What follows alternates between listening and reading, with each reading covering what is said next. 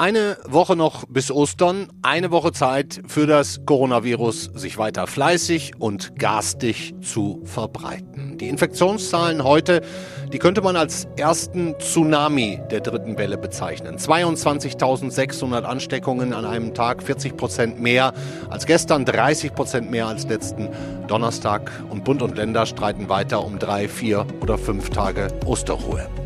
Dass sich die Bundeskanzlerin für einen kleinen Fehler entschuldigt, ehrt sie. Dass aber möglicherweise ein noch viel größerer Fehler im System ist, das sollten wir langsam mit Nachdruck hinterfragen. Denn diese Ministerpräsidentenkonferenzen, MPK, sie werden eher nicht als Vorzeigebeispiel für konsequente und visionäre Politik in die Geschichte eingehen. Wie kann das besser werden? Darüber sprechen wir heute unter anderem mit FDP-Chef Christian Lindner, der ja für geordnete Öffnungen ist. Ich bin gespannt, was ihm zu der sich jetzt auftürmenden dritten Welle einfällt. Außerdem noch mit einem Verfassungsrechtler, der uns überhaupt mal aufzeichnet, welche Rechtsverordnungen da jetzt gerade noch fehlen, welche es einfacher machen würden und welche es gerade schwierig tun. Herzlich willkommen beim FAZ-Podcast für Deutschland. Wir haben Donnerstag, den 25. März. Ich bin Andreas Grobock. Schön, dass Sie auch heute wieder dabei dabei sind.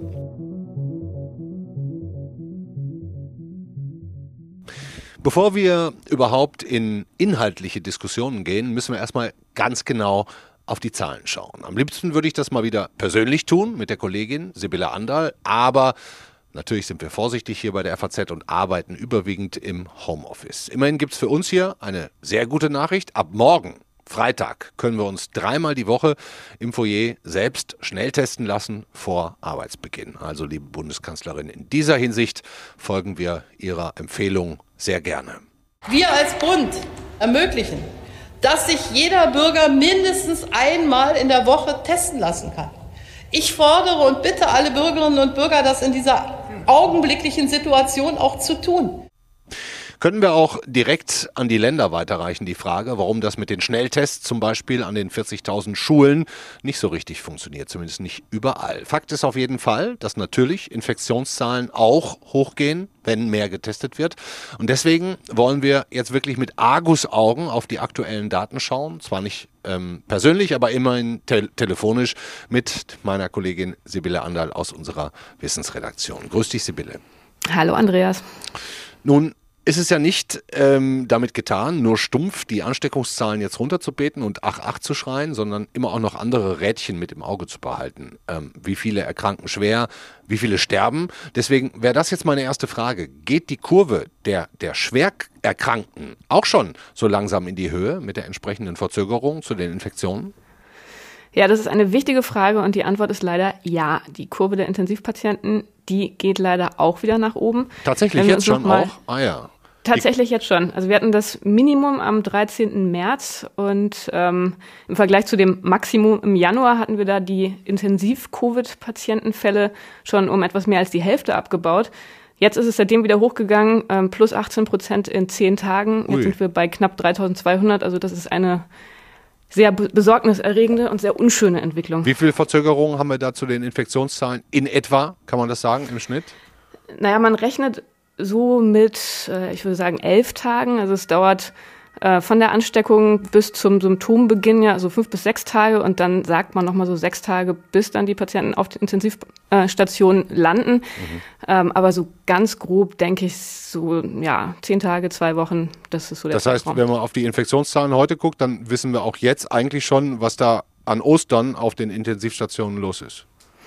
Ja, das ist natürlich genau die Befürchtung, dass die sich jetzt ähm, auch sehr schnell wieder füllen werden. Da gibt es jetzt ja auch schon ein paar Studien, die sagen, dass wir uns eben nicht sicher fühlen dürfen. Denn tatsächlich scheint es so zu sein, dass die sogenannte britische Variante auch noch mal gefährlicher ist als die Wildvariante. Also das äh, sind, wie gesagt, besorgniserregende Entwicklungen, auch für die jungen Menschen. Hm. Und wie sieht es beim Schlimmsten aus? Also das, wofür wir das ja alles eigentlich machen, bei den Todesfällen? Also noch mehr Verzögerung oder haben wir da mit den rund 11 Millionen Impfungen der gefährdetsten Menschen zumindest die, die, die Letalität, so wird es ja genannt, nachhaltig eingedämmt? Die Todeszahlen, die sehen ja noch relativ gut aus. Heute hatten wir 228 zusätzliche Todesfälle. wir erinnern uns noch an Zeiten, als die so bei 1000 und mehr pro Tag lagen. Also das äh, klingt ganz in Ordnung. Allerdings sehen wir auch da einen langsamen Anstieg. Das Robert Koch Institut rechnet bei den Todesfällen mit einer Verzögerung von zwei bis drei Wochen zur Infektion. Also das dauert eine Weile, aber da muss man natürlich sagen, was die Todesfälle angeht, da ähm, hat man nochmal eine etwas andere Situation als bei den Intensiv Intensivpatienten. Da sollte man jetzt tatsächlich langsam sehen, dass die alten Menschen weniger betroffen sind. Gleichzeitig muss man sich vor Augen führen, wir sind mit unserer Impfkampagne, das wissen wir leider alle, nicht besonders gut vorangekommen. Ja, ja. Die Impfquote ist immer noch alles andere als zufriedenstellend. Das konnte man jetzt im RKI-Bericht lesen. Die Impfquote der über 80-Jährigen. Stagniert sogar ja, insgesamt die Impfung. Genau. Ja. Und da würden wir ja denken, da sind wir jetzt irgendwie bald mal durch. Äh, die liegt in Bezug auf die Erstimpfung, aber auch nur zwischen 50 Prozent in Mecklenburg-Vorpommern und 73 Prozent im Saarland. Also das ist auch sogar bei den ältesten Patienten alles andere als zufriedenstellend. Also man kann schon festhalten, äh, ich hatte ja eingangs gesagt, heute die Zahlen der erste Tsunami der, der dritten Welle, ähm, dass diese halbherzige Impf- und Teststrategie diese dritte Welle nun definitiv nicht gebrochen hat, wer das auch immer noch zu hoffen wagte. Absolut. Also es ist eine absolute Katastrophe. Es war ja wirklich keine Überraschung, dass wir die dritte Welle bekommen würden, schon einfach aufgrund der höheren Infektiosität der Mutante B117, deren Anteil ja schon seit Anfang des Jahres exponentiell gewachsen ist. Insofern war klar, selbst die relativ harten Maßnahmen, die wir seit Anfang des Jahres hatten, die haben nicht ausgereicht, um die Mutante einzudämmen. Und ähm, ja, insofern muss man sich jetzt irgendwas einfallen lassen. Das Testen so wie es momentan in Deutschland betrieben wird, das ist ganz offensichtlich keine Lösung. Wir brauchen Strategien, die wirklich wirken, denn momentan wachsen die Zahlen um knapp 30 Prozent pro Woche. Mhm. Und ähm, wir machen uns gerade all das kaputt, was wir so mühsam Anfang des Jahres durch den Lockdown erreicht haben. Mhm. Müssen wir ändern. Das müssen wir ändern. Gleichzeitig die Frage, die du anfänglich angesprochen hattest, ähm, ob mehr Testen auch tatsächlich äh, automatisch zu mehr Fällen fü führt, das ist natürlich eine wichtige und interessante Frage. Da würde ich gerne noch ähm, bemerken, dass da ja auch die Frage ist, ähm, inwiefern diese verstärkte Schnelltestung tatsächlich dazu beiträgt, dass man jetzt mehr Fälle findet und dadurch die Infektionszahlen hochgehen, obwohl das Infektionsgeschehen sich vielleicht nicht weiter ausbreitet. Ja, das und war da meine Hoffnung, sagen, aber die hast du eigentlich kaputt gemacht mit, den, mit, den, mit der Zunahme der Schwererkrankten wieder. Ja, die kann ich sogar noch weiter kaputt machen, denn ähm, auch dazu gibt es schon Daten. Also es gibt Bundesländer wie zum Beispiel Nordrhein-Westfalen, die Daten veröffentlichen, wie viele Schnelltests in Anspruch genommen wurden, wie viele davon positiv ausgefallen sind. Und insofern hat man da zumindest eine Größenordnung, wie viele positive Schnelltests sich in diesen PCR-Test Neuinfektionszahlen widerspiegeln können. Und das scheint nicht mehr als ein Drittel allerhöchstens zu sein. Das ist auch die Zahl, die ähm, Herr Lauterbach vergangene Woche zitiert hatte. Also tatsächlich mit den Schnelltests lässt sich das alles nicht erschöpfend erklären. Hm. Letzte Frage, Sibylle. Würdest du der Bundeskanzlerin recht geben bei dieser Aussage heute Morgen? Wir leben im Grunde in einer neuen Pandemie. Ja, das stimmt.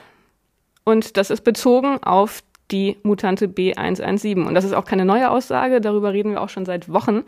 Diese Mutante mit ihren veränderten Eigenschaften, ihrer höheren Infektiosität, ihrer größeren Gefährlichkeit in Hinsicht auf die Schwere des Krankheitsverlaufs, die hat einfach sehr, sehr viel geändert. Und insofern, wir müssen uns anpassen. Und wir dürfen nicht weiter so tun, als äh, hätten wir es immer noch mit der Wildvariante zu tun und als könnten wir genau in derselben Art und Weise reagieren, wie wir das im vergangenen Jahr und Anfang des Jahres gemacht haben. Und irgendwie wird von alleine schon alles wieder gut. Genau, wir hoffen auf das große Osterwunder, aber ich fürchte, das wird in diesem Jahr nicht eintreten. Dankeschön, Sibylle Andal. Danke, Andreas.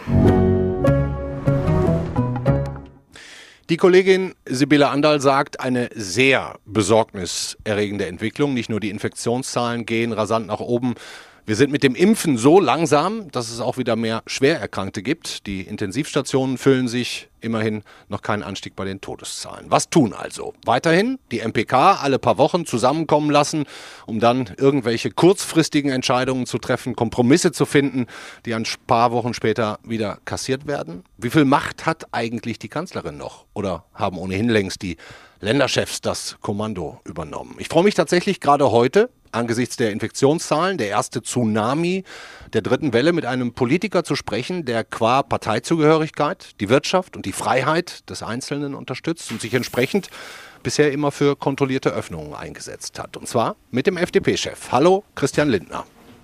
Hallo, ich grüße Sie. Herr Lindner, sind wir an einem Punkt angekommen, an dem wir ernsthaft darüber nachdenken müssen, die politische Struktur, die Entscheidungsprozesse neu zu denken, vielleicht auch die Ministerpräsidentenkonferenz in Frage zu stellen? Ja, wir brauchen ein neues Verfahren äh, in diesem Krisenmanagement. Äh, nein, die Ministerpräsidentenkonferenz äh, hat dabei weiterhin eine wichtige koordinierende Rolle. Und dennoch muss es anders laufen. Mein Vorschlag ist, dass die Bundeskanzlerin, die ja aus dem Kanzleramt zentral die gesamtstaatliche Krisenstrategie prägt, mhm. vor jeder Zusammenkunft mit den Länderchefs im Deutschen Bundestag eine Regierungserklärung abgibt. Mhm. Da besteht dann die Möglichkeit zur Debatte. Äh, dann gibt es auch Zeit, mit Praktikerinnen und Praktikern und Sachverständigen über Vorschläge zu beraten und dann kann man mit den Länderchefs dann äh, eine Entscheidung treffen und sich koordinieren. Das ist ein Verfahren, das wir kennen vom Europäischen Rat. Vor jedem Europäischen Rat macht Frau Merkel das. Hm. Ich glaube, es empfiehlt sich auch vor sozusagen dem Pandemierat, der ja die Ministerpräsidentenkonferenz inzwischen ist. Hm. Nun ist es ja so, dass die FDP im Moment meines Wissens korrigieren Sie mich, wenn es falsch ist, in drei Landesregierungen vertreten ist, NRW, Rheinland-Pfalz, Schleswig-Holstein. Ähm, was mhm. bekommen Sie denn von den Kolleginnen vor Ort in der Koalition äh, rückgemeldet? Haben Sie mit denen auch mal konkret über, über diese MPKs gesprochen und auch über Reformideen? Was melden die Ihnen zurück? Ja, selbstverständlich sind wir in einem regelmäßigen Austausch. Äh, tatsächlich ist es so, dass durch das Gesprächsformat der Kanzlerin mit den Regierungschefinnen und Chefs der Länder die jeweiligen Koalitionspartner de facto außen vor sind. Das bedeutet, dass auch die sieben Landesminister der FDP die Beschlüsse der MPK äh, wahrnehmen, genauso wie Sie und ich, also über die Medien. Okay. Und müssen sie gleichzeitig vor Ort umsetzen. Bei der letzten MPK zum Beispiel konkret hat die Ministerpräsidentin von Rheinland-Pfalz die Sitzung des Ministerrats, die für nachts noch die Schalte, die äh, vorgesehen war, ähm, abgesagt und auch absagen müssen. Insofern ist es auch eine Frage der Einbeziehung der Koalitionspartner und Landeskabinette, wenn man das Verfahren wie beschrieben verändert. Hm, Sie sagen, Sie würden die Ministerpräsidentenkonferenz beibehalten, aber in andere Form gießen. Wenn wir jetzt mal großzügig außer Acht lassen würden, dass wir im Grunde seit vergangenem Sommer, in dem wir uns ja wie Pandemie-Weltmeister vorkommen, dass wir seitdem keine langfristig klare Strategie mehr haben, sondern nur noch auf Inzidenzen schnell, schnell reagieren. Ähm, wenn wir das jetzt alles mal vergessen ähm, und nach vorne gucken, wie sähe denn für Sie so eine Art Schwamm drüber, aber jetzt Szenario aus? Meine Wahrnehmung ist eine etwas andere. Ich glaube tatsächlich, dass wir doch äh, eine Strategie haben. Die Strategie heißt, wir bleiben zu Hause. Das ist das zentrale Instrument der Pandemiebekämpfung. Mich äh, überzeugt das nicht mehr, nach einem Jahr zumal nicht. Es gibt äh, alternative Möglichkeiten und die müssen dann jetzt Bestandteil der Pandemiebekämpfung werden. Was heißt das? Wir haben Hygienekonzepte im Handel, in der Gastronomie, im Sport, in der Kultur, denen wir vertrauen können. Wir brauchen äh, mehr und massenhaft Tests. Äh, wir werden mit Sicherheit äh, mehr Tests erreichen, wenn es einen konkreten Anreiz zur Ausweitung der Kapazitäten gibt, wie im Einzelnen. Dadurch, dass zum Beispiel der Besuch einer Kulturveranstaltung mit einem Test möglich wird, einem aktuellen Test möglich gemacht wird, gibt es automatisch einen Anreiz für die Gesellschaft, für die Betriebe, hinreichende Kapazitäten bereitzustellen. Mhm. Und äh, nicht zuletzt, wir brauchen mehr Pragmatismus beim Impfen. Äh, ich stelle mir vor, jetzt die Haus- und Fachärzte einzubeziehen, die äh, Reserven an Impfdosen mit einzusetzen und den Abstand zwischen Erst- und Zweitimpfung zu verlängern. Mhm. Denn wir werden auf absehbare Zeit der nächsten Wochen mehr Impfstoff erhalten. Also können wir jetzt schneller in das Verimpfen einsteigen. Hm, was halten Sie von einem erneuten und vielleicht längeren Lockdown, wie der RKI-Chef Lothar Wieler ihn heute fast schon verzweifelt gefordert hat? Man darf nichts ausschließen, wenn die Lage sich negativ entwickelt. Ähm, gegenwärtig sehe ich die Notwendigkeit äh, aber nicht. Ähm, Sie haben selber ja äh, eben darauf hingewiesen, die Zahl der Sterbefälle entwickelt sich Gottlob positiv. Und da würden Sie hauptsächlich drauf gucken, also weniger die nee, 22.000. Ich würde eine, eine ähm, äh, Erweiterung der Parameter empfehlen, und zwar dann jeweils regional. In eine ähnliche Richtung geht der Vorschlag des Landkreistages, also der Praktikerinnen und Praktiker vor Ort. Wir haben die sieben Tage Inzidenz der Neuinfektionen. Wir müssen fragen, wer infiziert sich, wie ist die Demografie der Neuinfizierten, wie ist die Auslastung ähm, der Krankenhäuser und der Intensivmedizin, wie ist die Zahl der Sterbefälle, haben wir vor Ort ein diffuses Infektionsgeschehen oder mhm. steigt die Zahl, weil sich an einer Stelle eine Fußballmannschaft ähm, infiziert hat. Mhm. Und auf der Grundlage kann dann regional entschieden werden über Freiheitseinschränkungen zur Pandemiebekämpfung oder über Öffnungsperspektiven. Prinzipiell bin ich aber der Meinung, dass mit der besonders schützenden FFP2-Maske mit ähm, Hygienekonzepten ähm, Öffnungsschritte verantwortbar sind. Nicht im Sinne von Verzicht auf Regeln und Vorsicht, aber innovative Maßnahmen, um äh, zu einer besseren Balance zwischen den unterschiedlichen Risiken zu kommen. Denn das gehört ja zur Wahrheit dazu. Mhm. Es gibt nicht nur gesundheitliche Gefahren, es gibt auch Gefahren im Bereich des Sozialen und der Wirtschaft. Absolut. Und deswegen würden Sie wahrscheinlich solche Projekte wie jetzt in, im Saarland auch positiv sehen. Also ich meine, da geisterten heute auch Begriffe wie Komödie, dass die jetzt nach Ostern anfangen, quasi äh, wieder zu öffnen. Äh, Ihrer Meinung nach ist es aber genau der richtige Weg. Das ist der richtige Weg. Ich prognostiziere, dass andere Länder folgen werden. Jedenfalls die, wo äh, wir als freie Demokraten Verantwortung, Sie haben ja darauf hingewiesen, tragen, machen wir uns da stark äh, für solche Wege. Ähm, und ähm, ich weiß, dass dort auch konkrete Vorbereitungen äh, schon laufen, um in eine entsprechende andere Bewältigung der Pandemie zu wechseln. Sie wissen es, lassen Sie uns teilhaben. Das ist gegenwärtig in Vorbereitung und während wir hier sprechen, wird äh, in verschiedenen Landesregierungen gesprochen, wie die Möglichkeit der sogenannten Modellregion genutzt werden kann in der Fläche. Mhm. Möglicherweise sind dann am Ende mehr Menschen ähm, in einer Modellregion als gegenwärtig im Saarland leben. Mhm. Wer entscheidet eigentlich gerade in Deutschland, Herr Lindner? Die Kanzlerin oder die Länderchefs? Die äh, Bundeskanzlerin hat eine enorme, eine sehr hohe Prägekraft, selbst wenn sie nicht äh, formal die Entscheidungsbefugnis hat, so ist doch durch die Anlage der MPK und auch durch das kommunikative, das mediale Gewicht der Kanzlerin da sehr viel in der Krisenstrategie konzentriert. Das unionsgeführte Kanzleramt gibt sicherlich den Ausschlag. Hm. Und wieso haben Sie heute gefordert, dass die Bundeskanzlerin die Vertrauensfrage stellt?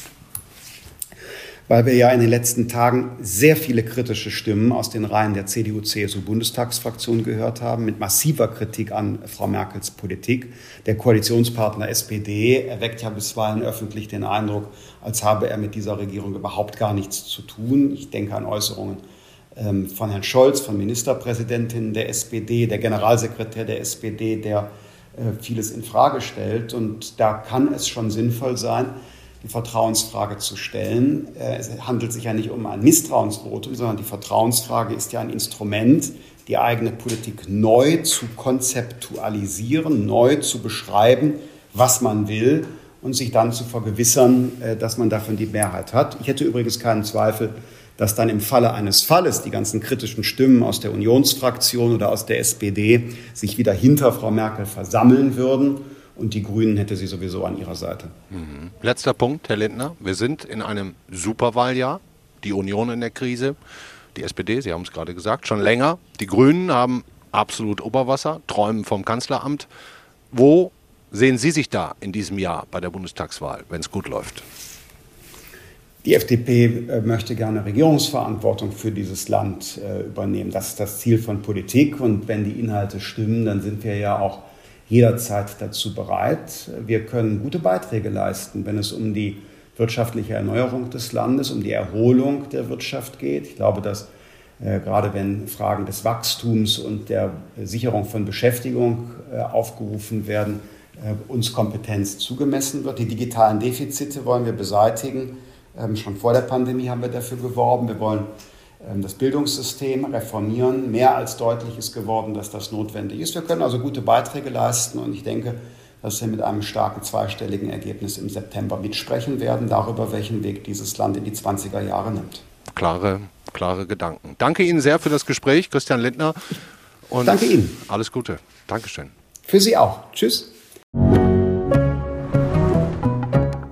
Christian Lindner, der FDP-Chef. Ganz abschaffen will er die Ministerpräsidentenkonferenz nicht, aber auf andere Füße stellen mit Fragestunde im Parlament. Kann ich direkt mal weiterleiten, diese Idee an unseren Berliner Büroleiter. Erstmal hallo, grüß dich, Eckhard Lose. Andreas, grüß dich, hallo. Gute Idee, das MPK-Prinzip zu ändern. Ein Erfolgsmodell ist es ja nicht gerade bisher. Naja, das ist ähm, vielleicht etwas verkürzt. Also es hat ja über ähm, einige Monate funktioniert. Im Moment kommt es nicht als Erfolgsmodell daher und es wird auch zunehmend schwierig, das ist richtig. Ähm, wir hören jetzt von vielen auch der beteiligten Ministerpräsidenten, man müsse dringend etwas ändern, aber bisher zielt das vor allen Dingen auf die Frage, ähm, wann fangen wir an? Also wird es wieder bis in die Nacht dauern oder lieber etwas früher anfangen? Markus Söder oder Armin Laschet, der sagt, ja, wir müssen was ändern. Ich kenne aber noch keinen Plan. Und grundsätzlich muss man natürlich sagen, dieses uralte Institut ist eben tief im Föderalismus verankert. Also mal eben abschaffen, wenn es um unmittelbare Länderinteressen geht, ist so leicht nicht. Hm, lasst uns doch mal über diese Entscheidungsprozesse reden. Normalerweise zum Beispiel im Kabinett, da bereiten ja Referenten Beschlüsse vor, wochenlang oder zumindest tagelang. Dann treffen sich die Minister und es wird vielleicht noch abgenickt oder Kleinigkeiten diskutiert. Bei der MPK läuft das doch komplett anders, oder? Da kommen Ministerpräsidenten mit der Kanzlerin zusammen, die haben nichts vorher miteinander geklärt, sondern dreschen dann die halbe Nacht aufeinander ein. Ja, das gilt aber höchstens für die Ministerpräsidenten, denn deren unmittelbar, äh, wie soll ich sagen, äh, äh, Befehlsempfänger, ja. die Chefs der Staatskanzleien in allen 16 Ländern, haben eine Art Non-Stop-Konferenz äh, seit äh, Beginn der Corona-Pandemie. Das heißt, die stehen, wenn nicht in täglichem, so doch in fast täglichem Austausch, überwiegend im Videoaustausch natürlich. Das heißt, im Prinzip läuft es wie im Kabinett. Ähm, da, da wird vorbereitet äh, von den Chefs der Staatskanzleien und den ganzen Fachleuten und dann sollte es so sein, dass sich die Chefs treffen und vielleicht in zwei, drei Stunden das noch einmal abnicken mit ein paar Kommentaren, was äh, vorbereitet worden ist. Wir sehen das daran, es gibt ja schon ein, zwei Tage vorher immer Beschlussempfehlungen, die werden auch in schöner Regelmäßigkeit an äh, die Medien weitergegeben oder ja. durchgestochen, wie das so heißt. Also es gibt diese Vorbereitungen. Äh, umso unverständlicher sind die exzessiven und immer länger dauernden Sitzungen, die offenbar auch zur, zur Selbstdarstellung äh, taugen. Das ist ja heute alles äh, halb öffentlich. Ähm, und dadurch entsteht der Eindruck, die seien nicht vorbereitet. Zum Teil stimmt das, aber überwiegend hat eine Vorbereitung stattgefunden. Hm, komisch. Was ist eigentlich mit der Kanzlerin? 15 Jahre im Amt jetzt. Das letzte halbe Jahr bricht an. Und man hat das Gefühl, sie würde eigentlich gerne meistens anders entscheiden, kann sich aber nicht durchsetzen gegen ihre Fürsten der Finsternis. Die Kanzlerin hat ja schon bevor sie Kanzlerin wurde, den Begriff vom Durchregieren mal geprägt. Also den Wunsch, den sie hat zu sagen, kann ich nicht einfach das machen, was ich für erforderlich halte, vielleicht nach den Gesetzen der Physik oder nach den Gesetzen anderer Wissenschaften und so weiter und so weiter. Mhm. Den Wunsch hat sie schon immer gehabt. Wahrscheinlich hat den jeder Regierungschef in einer Demokratie.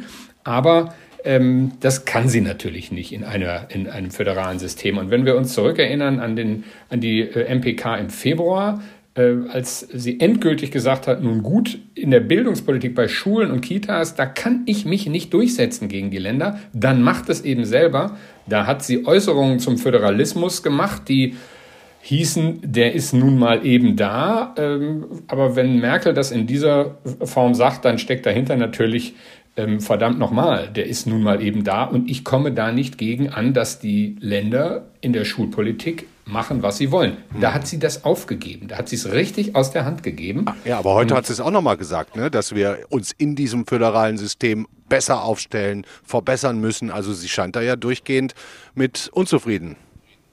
Das ist ja auch zum Verzweifeln, wenn man selber eine feste Überzeugung hat und Angela Merkel hat die feste Überzeugung, dass der beste Weg in der Pandemie ist, bleibt zu Hause. Also sie hat ja eine klare Linie, das muss man ja sagen, ob man die richtig findet oder nicht.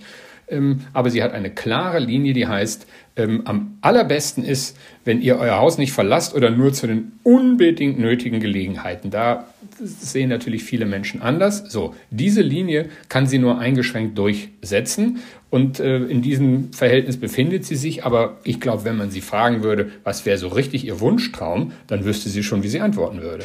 Was die rechtlichen Fragen angeht, würde ich sagen, Eckart, lass uns doch mal bei einem Menschen anrufen, der sich damit ganz genau auskennt. Wir schalten uns jetzt den Verfassungsrechtler Thorsten Kingren von der Uni Regensburg dazu und ich hoffe, er hört uns jetzt beide. Hallo, Herr Kingren.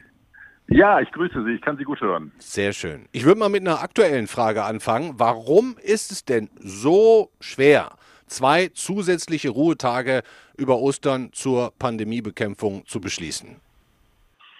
Ja, das äh, ist äh, tatsächlich schwer, weil das Feiertagsrecht Sache der Länder ist und äh, die Länder müssten eigentlich dann ihre Feiertagsgesetze jeweils erst einmal ändern und das entsprechend dann in ihren Feiertagsgesetzen verfügen, dass der Gründonnerstag einmalig äh, ein Ruhe, Stiller oder Feiertag oder wie man das nennt wird.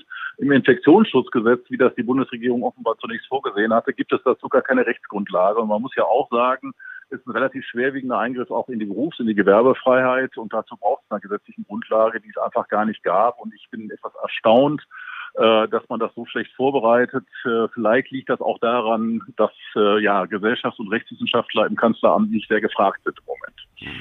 Siehst du, Eckert, da ist auch noch so ein Ding. Schlechte Vorbereitung, das Thema hatten wir gerade schon, ja. Der nächste Punkt, Urlaubsverbot. Ähm, Herr Kingren. Geht das überhaupt? Könnten wir theoretisch Bundesbürgern verbieten, und da kommt wieder dieses furchtbare Beispiel, aber ich bring's, nach Mallorca zu reisen? Äh, also ganz ausschließen kann man das natürlich in einer extremen Situation nicht, aber man braucht dafür gute Gründe. Und äh, bei Mallorca kann man sagen, das ist ja ein bisschen eine Schattendebatte gewesen. Äh, natürlich ist das ärgerlich. Ich finde es auch keine sehr gute Idee, nach Mallorca zu fahren, aber dass das nun jetzt immer unser größtes Problem war und ist, kann ich jetzt tatsächlich nicht erkennen. Also von daher äh, jetzt Bundesbürgern zu verbieten, nach Mallorca zu reisen, äh, nur weil wir jetzt hier im Moment unsere Hotels nicht öffnen, hielte ich für unverhältnismäßig. Ein bisschen ist es eine Neiddebatte auch, finde ich. Hm.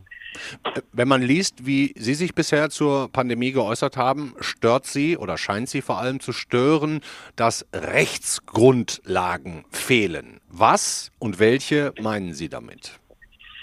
Ja, ich fühle mich eigentlich jetzt durch die äh, Ereignisse dieser Woche wieder bestätigt. Ähm, denn wir haben tatsächlich wegen der fehlenden Rechtsgrundlagen weiterhin die Notwendigkeit, in dieser Ministerpräsidentenkonferenz äh, Entscheidungen zu fällen. Und äh, das ist ja ein ganz unüblicher Mechanismus. Normalerweise werden Bundesgesetze wie etwa das Infektionsschutzgesetz einfach durch die Länder ausgeführt. Und äh, dazu braucht es nicht jeweils einer Ministerpräsidentenkonferenz, um ein Bundesgesetz auszuführen. Und dieses Bundesgesetz, konkreter Paragraph 28a des Infektionsschutzgesetzes, ist aber nach wie vor so unkonkret, äh, dass er letztlich immer wieder dieses komischen Konkretisierungsmechanismus durch die äh, Ministerpräsidentenkonferenz bedarf. Und äh, das müsste man dringend abstellen. Das sagen wir aber schon seit einem Jahr, ohne dass uns da jemand gehört hat. Mhm. Das heißt, diese Stufenpläne, die sind gesetzlich gar nicht verankert. Warum eigentlich nicht? Genau. Also die Stufenpläne, das ist tatsächlich genau der richtige Punkt. Ähm, die Stufenpläne, es gibt ja jetzt diesen Stufenplan von der letzten äh, Ministerpräsidentenkonferenz vom 3. März. Ja. Der hat wichtige und wichtige äh, Anhaltspunkte, aber das ist eben kein Gesetz. Ja, und äh, das führt natürlich auch dazu, dass die Länder, was sie jetzt auch wieder getan haben, da relativ beliebig auch von abweichen, insbesondere indem sie selbst entscheiden, wann sie diese Notbremse ziehen oder wann auch nicht. Das ist ja sehr, sehr, sehr unterschiedlich gewesen. Und in dem Moment, wo man das klar gesetzlich definiert, äh, kann da auch kein Landesgesetz, keine Landesverwaltung, keine Landesregierung mehr von abweichen. Das ist also das Grundproblem, dass das nicht im Gesetz steht. Ähm, und äh, das ist einfach äh, Ausdruck eines, eines Grundproblems, äh, dass wir letztlich äh, die Krisenbewältigung weitgehend an den Parlamenten vorbei machen. Und äh, ja, da äh, das war am Anfang der Krise sehr verständlich. Äh, da waren wir alle überrascht. Aber dass das nach einem Jahr immer noch so ist, ist frustrierend. Hm. Da würde ich jetzt mal Eckhard Lose wieder einbinden. Eckhard, warum glaubst du, tun die das nicht? Also im Infektionsschutzgesetz festgeschrieben ähm, sind ja Inzidenzwerte von 35, 50 und 100, also die, über die wir immer wieder reden. Was natürlich nicht festgeschrieben ist äh, auf dem, auf dem sozusagen im Bundestag verabschiedeten, also auf der Bundesebene verabschiedeten Gesetz ist, was passiert genau wann. Also wenn welch, welche Inzidenz erreicht wird, was genau passiert dann. Und ähm, das ist ja lediglich in dem äh, Beschluss äh, der Ministerpräsidentenkonferenz angedeutet, letztendlich aber den Ländern überlassen. Und wenn wir jetzt zum Beispiel sehen, was das Saarland macht, was sagt, so wir machen jetzt mal einen landesweiten Großversuch beim Öffnen, ja. dann würden wahrscheinlich ja auch alle sagen, das können wir auch gar nicht so genau in einem Bundesgesetz festschreiben, was passiert, wenn diese Inzidenzwerte äh, erreicht äh, werden. Und das ist halt das Spannungsverhältnis. Man wünscht sich etwas Einheitliches, aber natürlich sagen die Länder, nee, wir können gerne diese äh, diese Werte setzen, ähm, weil wir sagen, von dem Moment an äh, ist die Nachverfolgbarkeit von Infektionen gegeben oder eben auch nicht mehr gegeben. Aber was genau wir dann tun, das wollen wir bitte selber bestimmen. Das macht es für die Länder ganz, ganz äh, gut, weil sie sagen können, je nach Region entscheiden können. Aber das macht natürlich, erzeugt kein einheitliches Bild. Also ich teile das, ja, kann ich, kann ich genau bestätigen. Äh, in der Tat haben die Landesregierungen ja selbst ein Interesse daran, dass es nicht zu konkret ist, damit sie da auch gewisse Freiheiten, Beinfreiheit haben. Und äh, auch die Bundesregierung hat daran Interesse, weil sie ja sonst, äh, was die Umsetzung des Infektionsschutzgesetzes angeht, gar keine eigenen Verwaltungskompetenzen hat. Ja. Und deswegen, es haben alle Beteiligten haben im Grunde ein Interesse daran, äh, diese MPK aufrechtzuerhalten. Nur äh, für die Opposition, gerade im Parlament, ist das das größte Problem. Denn die können letztlich nicht richtig mitreden. Ja. Mhm. Denn dafür ist das Parlament das einzige Forum, wo sie letztlich eine Möglichkeit haben. Ja, das äh, hat gerade Christian Lindner gefordert, eben vor Ja, da hat er auch, also, da hat er auch völlig recht.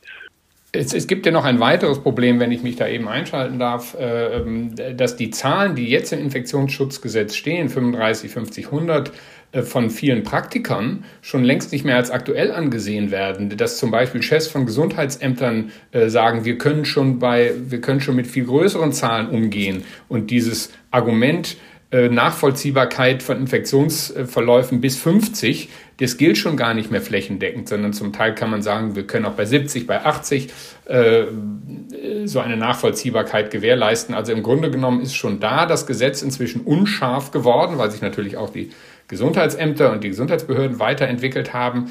Also letztlich, glaube ich, ist es gar nicht möglich, eine bundeseinheitliche Regelung ähm, zu finden, die die Planbarkeit gleichzeitig in Völklingen äh, und in Rostock gewährt. Das wird nicht funktionieren. Naja, also die radikale Alternative muss man eben sagen, aber das setzt eben dann doch eine Verfassungsänderung voraus, ist, dass man äh, als Ergebnis dieser Pandemie nachher fast festhält, äh, dass das Bundesgesetz, also das Infektionsschutzgesetz letztlich nur durch die Bundesbehörde, also durch, äh, durch ein Bundesministerium ausgeführt wird, dass man das alles zentral macht. Das würde aber, das hat Herr Lose ja gerade auch schon angedeutet, den Negativeffekt haben, dass sie eben letztlich tatsächlich die Lage in Völklingen äh, oder in Rostock nun mal eine andere ist als in Greiz. Ja. Und das wird nicht das, passieren. Äh, und das genau, und das wird nicht passieren. Und da hat Föderalismus ja eigentlich auch seinen Charme, ja, dass man sagt, dass man eben regional auch unterschiedlich reagieren muss. Und ähm, vielleicht müssen wir auch einfach gerade hinnehmen, dass der Föderalismus dann ähm, Vorteile und eben auch Nachteile hat. Ja, das ist immer, das ist ja nicht nur, ist ja auch im Bildungsbereich, ist ja in vielen Bereichen so, dass man sagt, wir machen es trotzdem, obwohl wir auch die Nachteile sehen. Ja. Meine Herren, wir haben schon gnadenlos überzogen. Ich muss jetzt unterbrechen, äh, weil sonst, sonst kriege ich wieder böse Briefe, dass wir zu lang sind und dass mal nicht auf dem Nachhauseweg uns einfach mal durchhören kann, sondern auch noch zu Hause weiterhören muss. Deswegen würde ich jetzt mal sagen, vielen Dank äh, Ihnen, Thorsten Kingren, für die, für die sehr erhellenden ähm, Diskussionsbeiträge und ähm, Eckhard, ich würde sagen, bleib du doch einfach noch kurz mit drin für unsere Abmoderation. Ja, ich sage herzlichen ja. Dank, hat Spaß gemacht. Dankeschön. Tschüss, Herr Kingren. Ja, danke Ihnen. Ja, alles Tschüss, Herr Kingren. Ciao, ciao.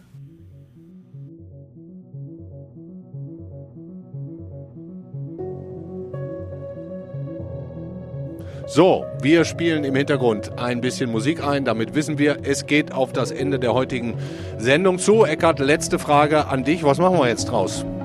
Am Ende wird man ja äh, schneller ähm, die deutsche Bevölkerung ähm, ähm, komplett durchgeimpft haben äh, bis zum letzten Impfgegner, als äh, mit einer Föderalismuskommission drei oder vier den Föderalismus umgedreht haben. Das ist ein, wie wir aus den ersten Föderalismuskommissionen wissen, sehr, sehr langwieriger Vorgang.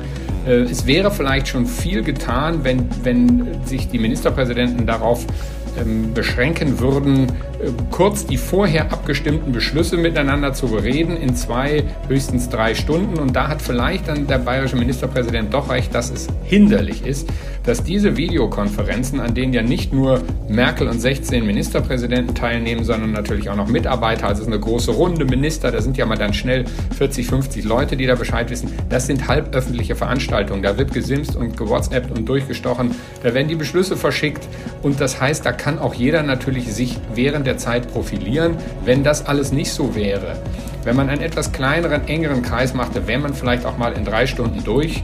Ähm, vielleicht würde das schon ein bisschen helfen. Ein positives Beispiel, und das will ich jetzt auch schon mal ankündigen. Ähm, es gibt ja die, die Inseln und Oasen der Corona-Ruhe. Im Saarland sieht es ganz gut aus, haben wir schon angesprochen. Da gibt es nach den Osterferien ein Pilotprojekt. Dann gibt es einzelne Regionen, Schleswig-Holstein ähm, oder auch die Stadt Rostock, äh, wo der Oberbürgermeister Klaus Rühe-Matzen, ein Däne, offensichtlich einen sehr guten Job macht, wenn er natürlich auch ähm, Vorteile hat, was die Lage der Stadt angeht. Aber da will ich noch mal kurz darauf hinweisen, den wollten wir eigentlich vorgestern in der Sendung haben am Dienstag. Das hat nicht geklappt, weil er zu lange mit Schwesig reden musste. Ähm, das holen wir nach. Am Wochenende gibt es ein ähm, Podcast für Deutschland extra mit einem Sonder, eine Sonderfolge mit Klaus Rühe-Matzen. Das war's von meiner Seite aus auch für heute. Bleibt mir nichts, als Ihnen einen schönen Abend zu wünschen. Morgen sind wir auch wieder für Sie da, dann mit unserer neuen Kollegin Marie Löwenstein, die die Frage sich die ganze Woche über schon gestellt hat, alles beim Alten. Bei den Alten, weil die sind ja schon durchgeimpft und die Antwort ist nein, noch lange nicht. Eckart, danke dir sehr für Companion, Andreas, dass du heute gerne. dabei warst. Ja? Und wir hören uns auch bald wieder. Tschüss, tschüss. Sehr gerne. Tschüss.